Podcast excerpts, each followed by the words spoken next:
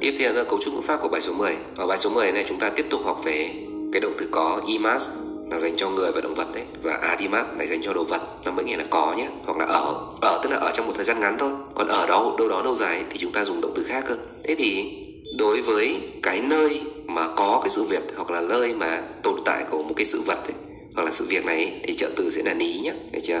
Ví dụ như là trong phòng có thầy giáo. Vậy thì nơi tồn tại đây là gì nhỉ? Là phòng đúng không? Vậy thì thầy ya ní và tiếp theo, có thầy giáo thì có thì có ai ạ? Có thầy giáo đúng không? Vậy thì sensei gá imas bởi vì là cái động từ có đây là nội động từ nên trợ từ mà đứng đằng sau tân ngữ sẽ là gá nhé. Ví dụ, ở phòng khách có tivi, vậy thì ở phòng khách sẽ là đi binh ngự, đúng không? Vậy thì đằng sau đi binh ngự sẽ có ní, đi binh ngự ní. Và có thì có cái gì ạ? Có tivi đúng không? Đi binh ngự ní, thế đi bi gá arimas tiếp theo, khi muốn nhấn vào tân ngữ thì ta đưa tân ngữ lên đầu câu và thay thế trợ từ nhà ăn sẽ là chủ ngữ này là tôi, đúng không? Chủ ngữ tôi thì thường bị được bỏ. Nên chỉ còn lại là ăn cơm thôi. Go hàng ố shokudo de tabemasu Go hàng ố shokudo de tabemasu Bây giờ chúng ta muốn nhấn mạnh vào tân ngữ. Vậy tân ngữ thì ăn thì ăn cái gì? Ăn cơm, đúng không? Vậy thì cơm chính là tân ngữ. Thế thì chúng ta sẽ đưa lên đầu câu này. Thì bây giờ nó vốn dĩ nó đã đứng ở đầu câu rồi. Nên là chúng ta chỉ cần thay ố bằng quá Go hàng quá shokudo de tabemasu Lúc này nhấn mạnh vào tân ngữ nên là chúng ta sẽ dịch tân ngữ đầu tiên. Cơm thì tôi ăn ở nhà ăn vô hàng quá shokudo de tabemasu Thế nhắc lại nhé khi muốn nhấn mạnh vào tân ngữ, ta đưa tân ngữ lên làm đầu câu và thay trợ từ cũ của nó bằng trợ từ wow. Tiếp theo, vị trí tương đối của một vật a. Thế thì, chúng ta có cấu trúc như sau. Vật này, sau đó cộng với nô này và cộng với vị trí thôi. Nhắc lại nhé vị trí tương đối của vật a. Vật a này cộng với nô này cộng với vị trí. Vật a cộng với nô cộng vị trí. Thế vị trí thì cũng có là trên dưới trước sau đúng không? Dưới là trên dưới là shita trong là naka, ngoài là soto. Bên trái là hidari, bên phải là migi. Rồi, đằng trước thì là mae, đằng sau thì là Ushiro. Tiếp theo, dọc theo thì sẽ là Yoko. Rồi, sát bên cạnh là Soba ở bên cạnh nhé nhưng hơi xa một chút nhé nó là Tonari, ở gần thì là Chikaku, ở xa là Thô cự và vị trí giữa hai vật A với B thì sẽ là A, tố, B no Aida ai đà thì ở giữa mà. Vậy thì ở giữa hai vật A và B sẽ là A tố, B no ai đà. Ở giữa hai vật A và B. Tiếp theo, đó là dạng liệt kê. Thì chúng ta, để liệt kê, chúng ta có thể dùng trợ từ tố, đúng không? Tố là và đấy. Thế bây giờ muốn liệt kê tiêu biểu ấy, thì chúng ta sẽ dùng từ ya. Ya, chữ ya ya yu yo ya nhé. Vật này, vật một cộng với ya, vật hai cộng với ya, vân vân vân. Đến vật cuối cùng ấy, thì chúng ta không có ya nhé. Ta cộng trực tiếp với lại cái trợ từ luôn nhé và cái vật cuối cùng ấy thì chúng ta có thể cho thêm từ na đồ vào. Chuyện na đồ bằng nghĩa là vân vân. Vậy thì đây là liệt kê tiêu biểu thôi. Liệt kê tức là liệt kê tiêu biểu tức là lấy ví dụ thôi. Vật một ya vật hai ya vật cuối cùng ấy thì chúng ta có thể cho thêm từ na đồ hoặc không này. Sau đó cộng với trợ từ và cộng với động từ đấy là liệt kê tiêu biểu. Tiếp theo, khi muốn xác nhận lại thông tin nào đó thì chúng ta lấy cái nội dung cần xác nhận cùng với đề cá. Ví dụ như là bưu điện ở đâu ạ? à? Đúng không? Chúng ta là người được được người ta hỏi đúng không? Vậy thì chúng ta muốn xác nhận này. Thì chúng ta nói là biêu điện à đúng không? Vậy thì lấy cái nội dung cần xác nhận cộng với chữ deska thôi. Tiếp theo khi mà chúng ta hỏi xem là có cái gì đó không ấy thì chúng ta sẽ dùng arimasen cá thay cho arimas cá nhé. Bởi vì arimasen cá ấy, thì nó mang tính nhẹ nhàng và lịch sự hơn là arimas cá ví dụ sumimasen koko ni pen ga arimasen cá xin lỗi ở đây cô là ở đây mà pen là bút mà, có bút không ạ? À? nó sẽ lịch sự hơn là cô. Sumimasen koko ni pen ga arimas cả nhé. Vậy thì khi mà hỏi xem là có cái gì đó không, chúng ta dùng arimasen cả, thay cho arimas cả nhé. Đấy là toàn bộ cấu trúc của bài số 10 vậy thì tổng kết lại bài số 10 này là chúng ta học về hai động từ có hoặc là ở ở trong thời gian ngắn nhé.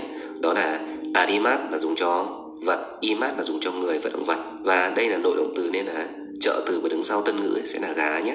Và cái địa điểm mà có những cái sự vật hoặc có những cái con người hoặc là động vật này thì sẽ là lý nhé tiếp theo nữa, đó là vị trí tương đối của một vật. Vật ở đây là vật a đi, cụ thể là vật a đi. Vậy thì và vật a này cộng với nô này cộng với vị trí. Vị trí thì gồm có là ue là trên này, dưới là shita này, trong là naka, ngoài là soto, bên cạnh thì là soba.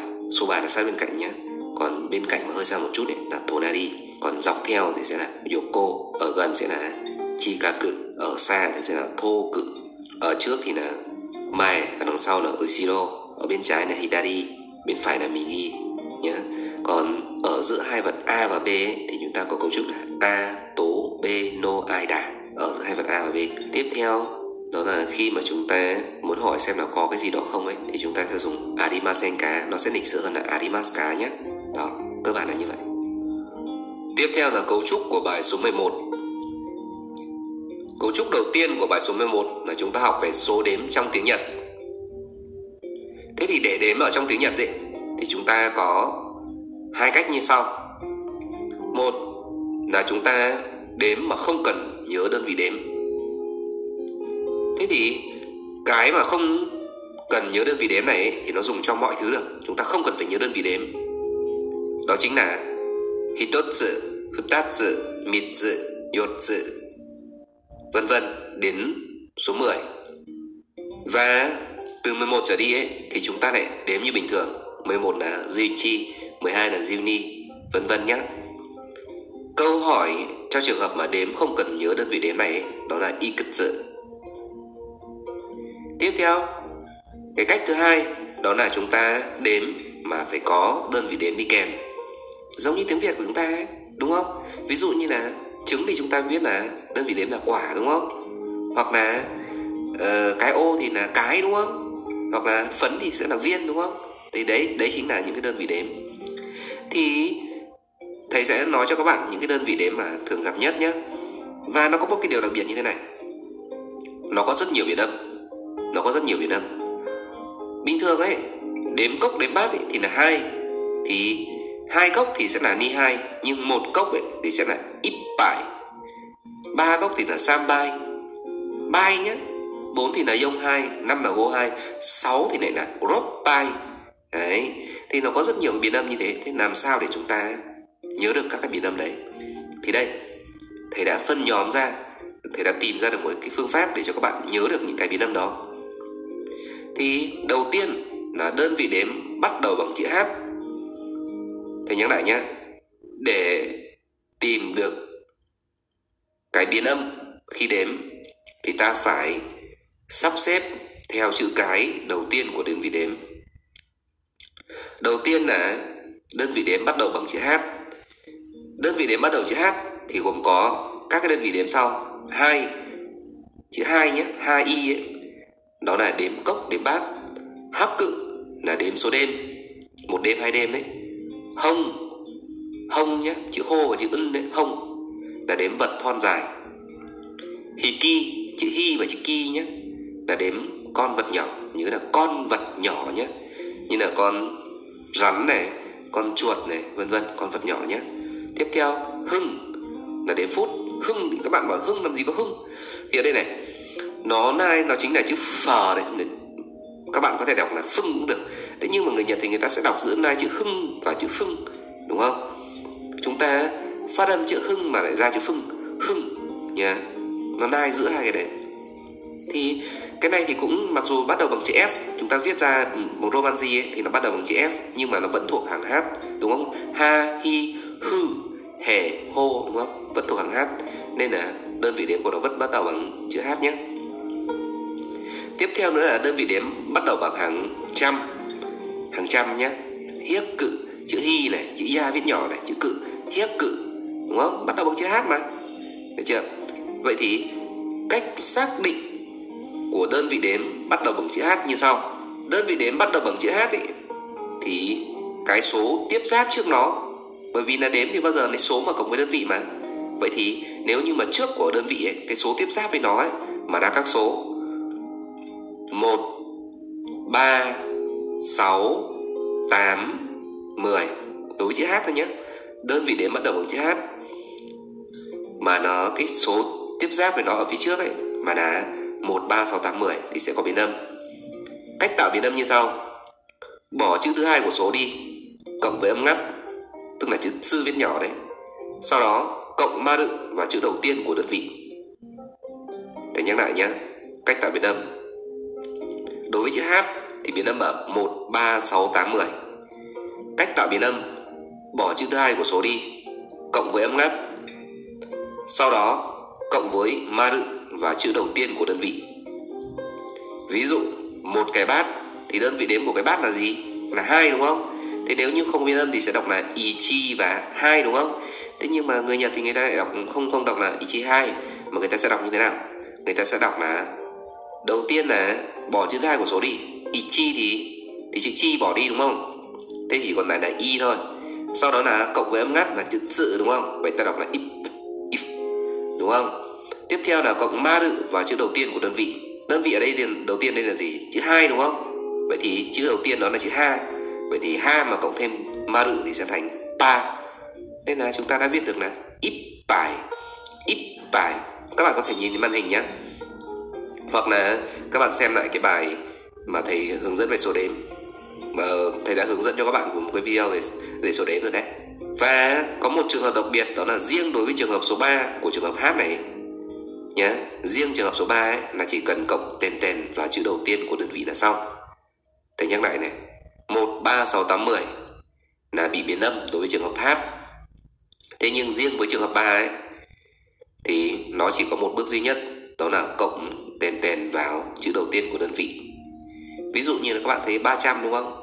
Bình thường nếu như không biên âm sẽ là sang hiếc cự, đúng không? Thế nhưng mà người nhật người ta sẽ không đọc là sang hiếc cự mà người ta sẽ đọc là sam biết cự, người ta thêm tên tên vào. Các bạn có thể nhìn trên màn hình nhé. Tiếp theo, đơn vị đếm bắt đầu bằng chữ k. Đơn vị đếm bắt đầu bằng chữ k thì gồm có, một là cai cai là đếm số tầng hoặc đếm số lần nhé. Có hai cách đếm đếm số tầng và đếm số lần tiếp theo đơn vị đếm bắt đầu bằng chữ k thì gồm có ca nghiệt sự ca nghiệt sự chữ k này chữ kê sau thêm tiền tiền này và chữ sư ấy, ca nghiệt sự. Tiếp theo là chữ cô chữ cô ấy các cái cử cái cô ấy, cô ấy, cô là đếm quả hoặc là đếm những củ hoặc là đếm những con vật nhỏ. Đếm cái vật nhỏ nhé đếm vật nhỏ. Thì cái này nó sẽ biến âm ở đâu? Nó sẽ biến âm ở 1 6 8 10 biến âm ở 1 6 8 10 thầy nhắc lại nhé. Đơn vị đếm bắt đầu bằng chữ k ấy, thì biến âm ở 1 6 8 10 cách tạo biến âm như sau. Chỉ cần bỏ chữ thứ hai của số đi cộng với âm ngắt là xong. Chỉ có hai bước duy nhất. Bỏ chữ thứ hai của số đi cộng với âm ngắt. Thầy nhắc lại nhé. Cách tạo biến âm của chữ k. Bỏ chữ thứ hai của số đi cộng với âm ngắt. Âm ngắt tức là chữ sư viết nhỏ đấy. Ví dụ một lần. Thì một sẽ là ichi đúng không? Lần sẽ là cai, bình thường sẽ đọc là ichikai nhưng người nhật người ta không đọc như thế. Thì người ta làm nào? Người ta bỏ chữ thứ hai của số đi, bỏ chữ chi đi. Sau đó người ta cộng với âm ngắt. Vậy chúng ta sẽ đọc là ikai tiếp theo 6 tầng. 6 tầng thì 6 là độc cư, đúng không? Tầng thì là cai. Thế thì bình thường sẽ đọc, nếu không biết âm sẽ đọc là độc cư cai. Thế nhưng không, người nhật người ta không đọc như thế. Người ta sẽ bỏ chữ thứ hai của số đi. Chữ thứ hai của số đây là chữ gì các bạn? Là chữ cư, đúng không?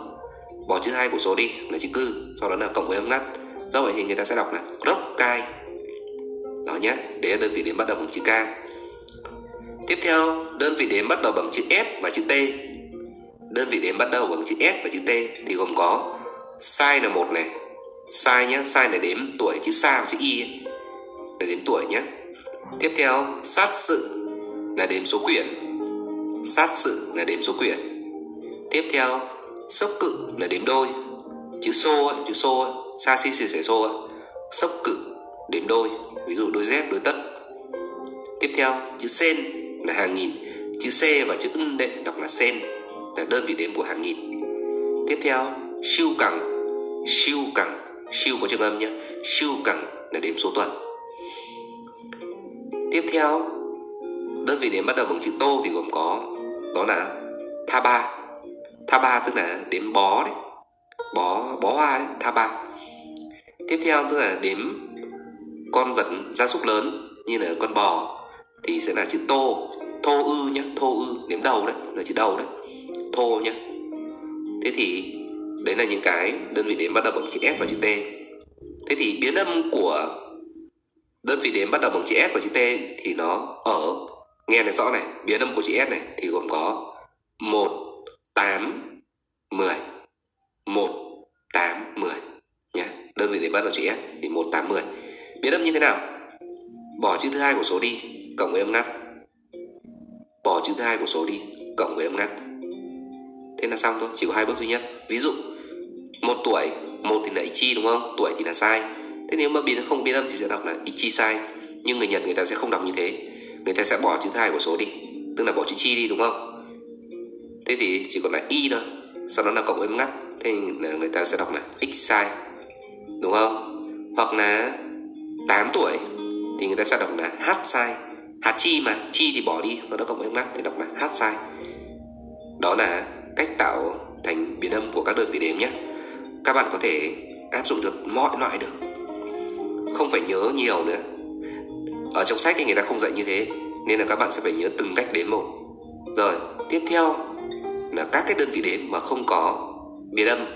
Đó là đai là đếm máy móc này, chữ đai nhá đếm máy móc. Mai là đếm vật mỏng, như là đĩa cd này, tem này, tờ giấy này, hoặc là cái áo nhé pg chữ p có những âm nhé katakana pg là nói số trang. G là nói giờ. Di càng là đếm mấy giờ đấy, bao nhiêu giờ đấy. Ví dụ 4 giờ sẽ là yo di càng. 4 giờ là 4 tiếng đấy, khoảng thời gian nhé rồi là măng là đếm hàng vạn, ốc cửa đếm trăm triệu đó nhé. Cơ bản là như vậy thôi. Còn các cái khác thì các bạn đã học rồi. Thế thì thầy sẽ tóm tắt lại về cách đếm nhé. Đầu tiên để xem số đếm đó nó có biến âm hay không ta cần quan tâm đến đơn vị đếm. Xem là cái đơn vị đếm đó bắt đầu bằng chữ gì. Tiếp theo ta để ý đến số tiếp giáp với nó. Tiếp giáp với cái đơn vị đó nếu như mà nó có thuộc trường hợp đặc biệt ấy, thì chúng ta sẽ dựa vào quy tắc mà thầy đã dạy để tạo biến âm với đơn vị đếm bắt đầu bằng chữ H thì biến âm ở 1, 3, 6, 8, 10 Biến âm như thế nào? Bỏ chữ thứ hai của số đi. Cộng với âm ngắt Bước 3 là cộng với ma rự vào chữ đầu tiên của đơn vị. Chữ đầu tiên của đơn vị nhé. Được chưa? Có 3 bước. Và riêng đối với trường hợp số 3 ấy Thì chúng ta chỉ cần cộng với tiền tiền vào đơn vị là xong. Một bước nhé. Đấy là đối với trường hợp H. Tiếp theo Đối với trường hợp mà đơn vị đếm mà bắt đầu bằng chữ K thì chúng ta có biến âm ở 1, 6, 8, 10. Biến âm như thế nào? Bỏ chữ thứ hai của số đi, cộng với âm ngắt, có hai bước thôi. Với đơn vị đếm bắt đầu bằng chữ S và chữ T thì biến âm ở 1, 8, 10. Biến âm như thế nào? Bỏ chữ thứ hai của số đi, cộng với âm ngắt, có hai bước thôi nhé.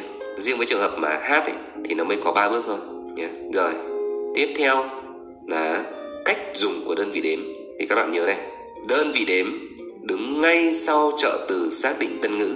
Đơn vị đếm đứng ngay sau trợ từ xác định tân ngữ.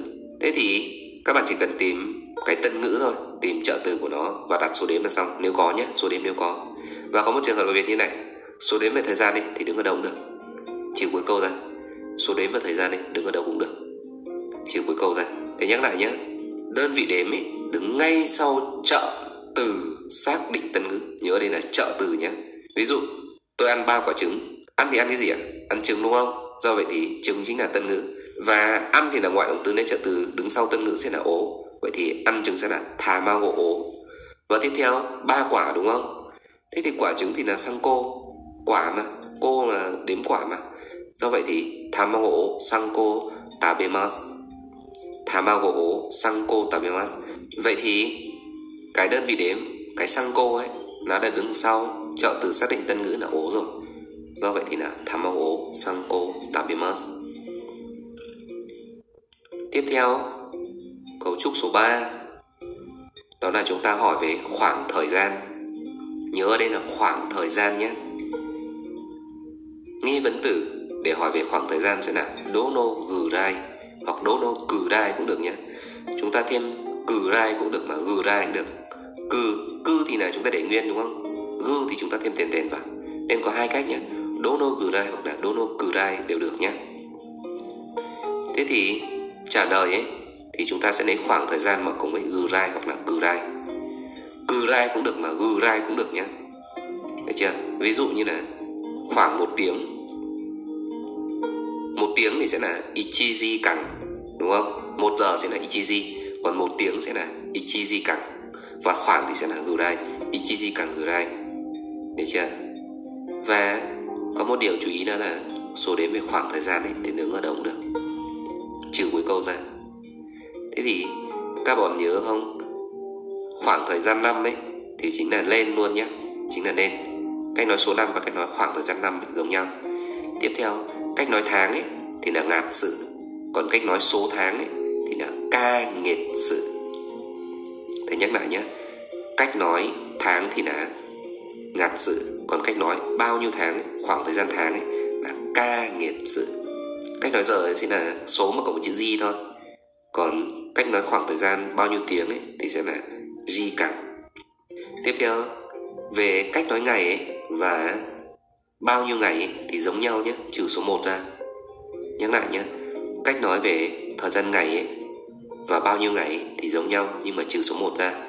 Một ngày ấy thì là ichi nichi còn ngày mùng 1 ấy là suitachi còn từ hai trở đi ấy, thì giống nhau hết. Từ hai trở đi giống nhau. Hai ngày và ngày hai ấy, đều là cả ba ngày và ngày ba ấy, đều là cả nhá. Thế thì đơn vị đếm về khoảng thời gian ấy đứng ở đâu cũng được trừ cuối câu. Và khoảng thời gian thì cộng trực tiếp luôn nhé số đếm mà nên là nó sẽ không có uh, trợ từ hay cái gì cả đâu. Cộng trực tiếp vào câu luôn. Tiếp theo nghi vấn từ của số đếm ấy thì chúng ta lấy lan chữ nan ấy, nan ý ấy cộng với đơn vị đếm. Và nếu như đơn vị đếm này có biến âm ấy, thì cái nghi vấn từ này cũng có.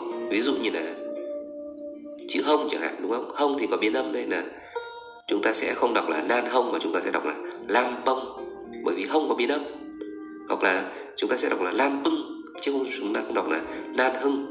Đó nhé. Vậy thì số đếm ấy, thì nghi vấn từ của nó là nan và có một đơn vị. Tiếp theo nữa là đa kê.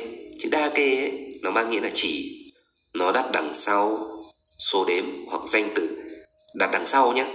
Đặt đằng sau của số đếm hoặc danh từ để thể hiện cái sự ít ỏi. Ví dụ như là chỉ ba cốc bia. Vậy thì cốc bia thì sẽ là hai, đúng không? Có biến âm thì sẽ là sambai sambai dake, đúng không? Chỉ ba cốc hoặc là chỉ ăn trứng là tamago dake. Tamago là trứng mà. Dake là chỉ, đúng không? Dake nó đặt đằng sau để thể hiện cái sự ý đó tiếp theo, số lần làm gì đó trong một khoảng thời gian. Đây là cấu trúc rồi. Thế thì chúng ta có cấu trúc như sau. Khoảng thời gian cộng với ní cộng với số lần, sau đó cộng với hành động. Thế nhắc lại nhé. Số lần làm gì đó trong một khoảng thời gian, cấu trúc của nó là khoảng thời gian cộng với ní cộng với số lần cộng với hành động đó là toàn bộ cấu trúc của bài số 11 nhé. Tiếp theo là ngữ pháp của bài